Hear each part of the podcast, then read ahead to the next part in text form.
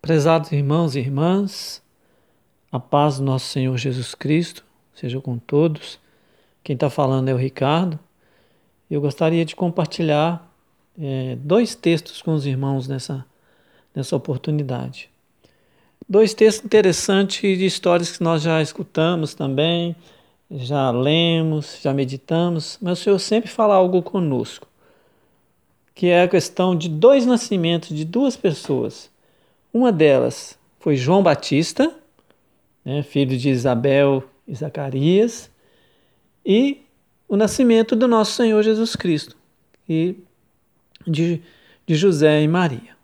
Pois bem, diante desses dias, irmãos, a gente tem recebido tantas notícias, ou a gente tem escutado tantas coisas né, sendo faladas, e às vezes um, um clima talvez pesado, que muitas vezes nos levam a aquela questão do porquê, né? perguntando os porquê, por que está acontecendo isso, o que está acontecendo.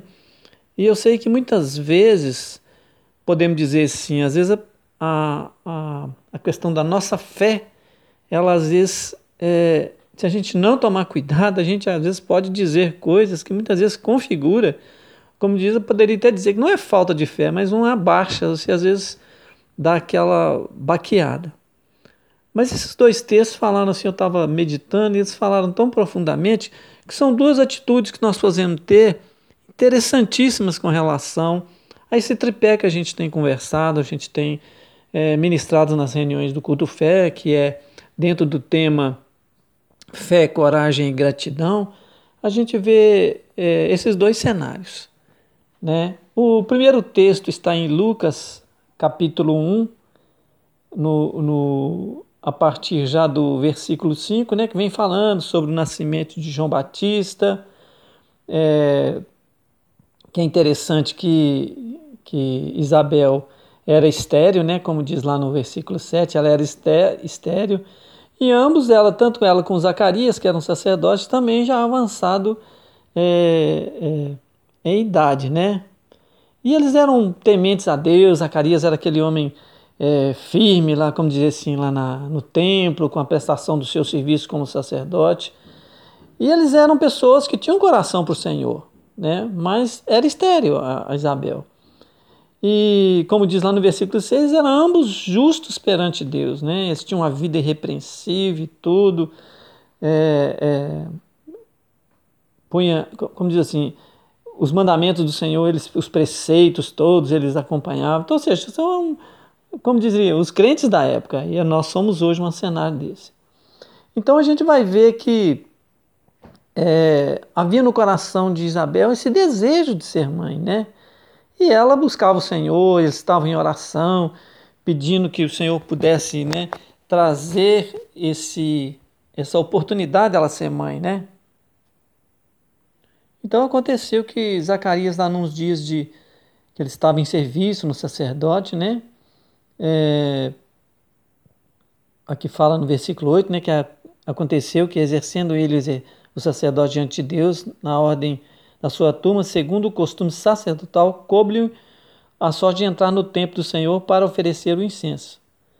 Né, e logo lá no, no, no versículo 11, né, no 11, aí o anjo do Senhor lhe apareceu, posto em pé diante da, da direita do altar do incenso. E Zacarias, vendo, turbou-se e caiu temor sobre ele, né? ele tinha essa, essa atitude né, de um homem íntegro. Então o anjo, mas o anjo é, lhe disse: Zacarias, não temas, porque a tua oração foi ouvida. Isabel, a tua mulher, dará à luz um filho, e lhe porás o nome de João.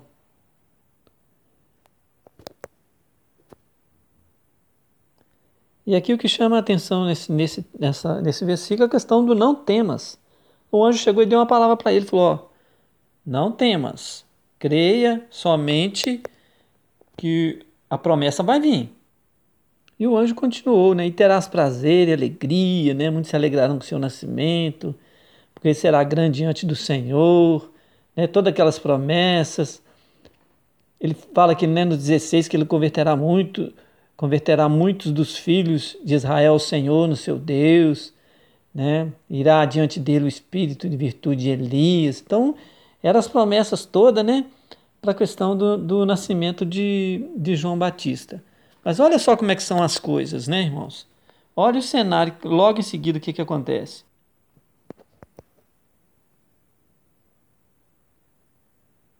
E o anjo, logo em seguida, né, já de, em seguida de ter dado essa promessa para ele, olha como é que a gente é e como é que Zacarias é, e às vezes isso parece muito com a gente, né? Então, em Zacarias, lá no. no oh, desculpa, Zacarias no versículo 18, é, ele diz, né, pro, pro anjo, né? Como saberei disso? Pois eu já sou velho e minha mulher avançada em idade. O anjo tinha acabado de falar com ele: Não temas, creia, né? Vamos, vamos junto sua mulher vai engravidar, né? E aí o Zacarias, naquele ímpeto, né, já... Aí o anjo que falou com ele, né? Eu sou o Gabriel que, te, que assisto diante de Deus e fui enviado a falar-te e a dar-te essas alegres novas. E o anjo, já percebendo aquela situação, tomou uma atitude impressionante. Então, né, aqui no, no, no versículo 20, né, todavia falou com Zacarias: Ficarás mudo e não poderás falar até o dia em que estas coisas aconteçam, porquanto não creste nas minhas palavras, que a seu tempo se hão de cumprir. Como que isso é interessante, né, irmãos? Então, mesmo estamos caminhando, estamos na comunhão e tudo, só sei que muitas vezes o cenário que está ao nosso redor muitas vezes nos levam a ter essa dúvida que Zacarias teve. O anjo tinha acabado de falar com ele: não temas, creia, eu sou enviado de Deus, né? assisto diante do Pai, assisto diante de Deus lá, ou diretamente. Foi ele que mandou essa palavra e você agora já. Então vou fazer o seguinte: olha que maravilha, o anjo. Você vai ficar mudo, para você não falar mais bobagem, né? para você ficar calado, para você não soltar mais nada que possa comprometer essa promessa que já foi dada. É só uma coisa, só para você crer. Creia, creia somente. Tenha fé, né? Renove a sua fé. Por isso que às vezes, irmãos, é, tem hora que eu acho que realmente o anjo tem que ajudar a gente nesse sentido e fechar a nossa boca, né? Porque muitas vezes a gente vê as situações que estão acontecendo, principalmente nesses dias atuais, né? Esses chamados dias de pandemia e tudo. Às vezes nós temos uma promessa, temos uma palavra de fé e nós muitas vezes expressamos mais alguma coisa que não era para falar. Então, a nossa a palavra que o Senhor tem nos dado hoje é não temas, crê, não temas, espera que vai acontecer. Portanto, nesses dias difíceis, se as coisas estão nebulosas, o Senhor já nos deu uma palavra de fé. O Senhor está cuidando, o Senhor está no controle. Então, para a gente vigiar e não e não é, falar assim, coisas que ao, ao vento, né, como por dizer assim. E aí nós vamos para outro cenário, que assim já nos mostra outro lado realmente, que é o nascimento de Jesus. Que atmosfera maravilhosa é essa? Tudo dependia de fé. Era fé, fé, fé e, e mais nada. Fé, o tempo inteiro, né? Porque o anjo chega, Gabriel chega para Maria e fala com ela, né? Ela era virgem, desposada de um varão cujo nome era José, que no versículo 27 da casa de Davi. O nome da virgem era Maria. Ou seja, biologicamente, a gente vê o caso de Isabel, ela já tinha encerrado, ela, ela, ela era estéreo, não tinha condição. Agora vocês imaginam no caso, mas ela tinha todos os seus, as suas é, é, coisas de mulher, de um homem que precisava para concepção. Só ela era estéreo porque, provavelmente, por conta avançada da idade. Agora pensa bem no caso de Maria, uma mulher jovem, e ela não tinha sido nem desposada ainda, né? Aliás, desposada, mas ainda não tinha tido nenhum tipo de relação. Ela era virgem. Agora pensa se não havia que ter muita fé mesmo, né? No caso dela. E ela pega e o, e o anjo Gabriel vem e fala com ela: Não temas, né? Que você vai ser gerado, né? Vai nascer de uma virgem? Ela pegou, deve ter ficado assim: Puxa vida, como é que isso vai acontecer? Aí foge todos os parâmetros.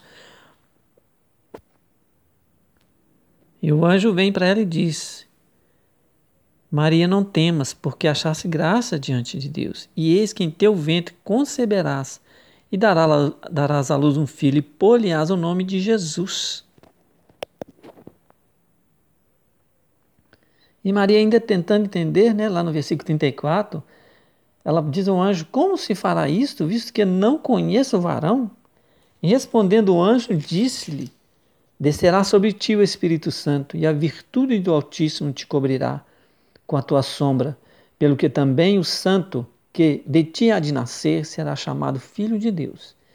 E eis que também Isabel, tua prima, concebeu um filho em sua velhice. E é este o sexto mês para que para aquela que era chamada estéril. E porque para Deus nada é impossível, né? Versículo 37. Olha a atitude de Maria. Disse então Maria: Eis aqui a, a serva do Senhor.